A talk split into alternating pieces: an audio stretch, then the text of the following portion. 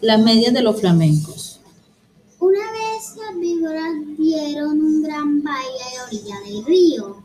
Invitaron a las ranas, a los flamencos y a los caimanes.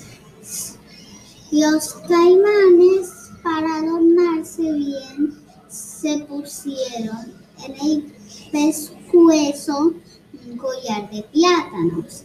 Las ranas se perfumaron todo el cuerpo y cada una llevaba colgada con un farolito una luciérnaga que se balanceaba, pero las más hermosas eran las víboras. Todas llevaban un traje de bailarina de su mismo color. Las verdes llevaban una faldita verde. Las amarillas una faldita amarilla. Y las víboras de coral una faldita con rayas rojas, blancas y negras. Cuando las víboras danzaban apoyadas en la punta de la cola, todos aplaudían como locos. Solo los flamencos que, no, que entonces tenían las patas blancas y la nariz igual, que ahora muy gruesa y torcida, estaban tristes porque no habían sabido adornarse. Envidiaban al traje de todos y sobre todo el de las de coral. Entonces, un flamenco dijo, Yo sé lo que vamos a hacer. Vamos a ponernos medias rojas, blancas y negras y las víboras de colar se van a enamorar de nosotros. y levantaron el vuelo, cruzaron el río y fueron a golpear en un almacén. Pegaron con las patas. ¿Quién es? respondió el almacenero. Somos los flamencos. ¿Tienes medias rojas, blancas y negras? No, no hay, contestó el almacenero. ¿Tan locos? En ninguna parte van a encontrar medias así. Los flamencos recorrieron muchos almacenes y de todos los echaban por locos. Entonces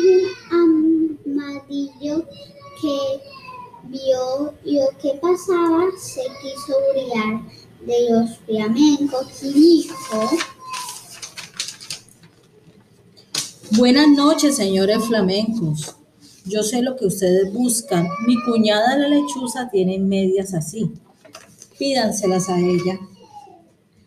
los flamencos dieron las gracias.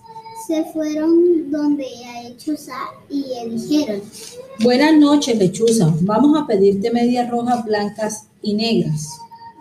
con mucho gusto, respondió la lechuza. Esperen un segundo y vuelvo. Al rato volvió con las medias, pero no eran medias, sino cueros de víboras de coral, recién sacados a las víboras que la lechuza había cazado. Aquí están las medias, Y dijo la lechuza, pero deben bailar toda la noche sin parar, porque si paran un momento, en vez de bailar, van a llorar. Los flamencos no se daban cuenta de que eran cueros de víbora y locos de alegría se pusieron los cueros como medias y se fueron volando al baile. Cuando vieron a los flamencos con sus hermosísimas medias, todos tuvieron envidia.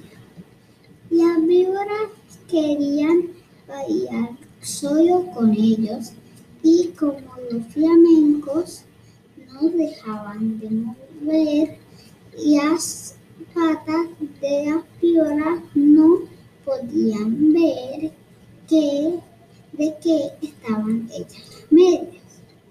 Poco a poco las víboras comenzaron a desconfiar no apartar la vista de las medias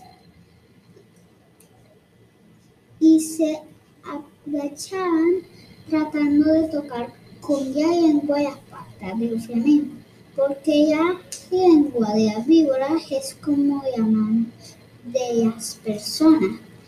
Pero los flamencos bailaban sin parar hasta que un flamenco que ya no podía más de cansado tropezó con un caimán, se tambaleó y cayó acostado. Enseguida las víboras de coral corrieron con los farolitos de las ranas y vieron bien que eran esas medias. No son medias. Gritaron las víboras. Los flamencos han matado a nuestras hermanas y se han puesto sus cueros como medias. Al oír esto, los flamencos, llenos de miedo, quisieron volar, pero estaban tan cansados que no pudieron levantar una sola pata. Entonces las víboras de color les arrancaron las medias y les mordieron las patas. Inyectando su veneno, los flamencos corrieron a echarse al agua sintiendo un gran dolor. Ahí vieron que sus patas se habían puesto coloradas por el veneno de las víboras.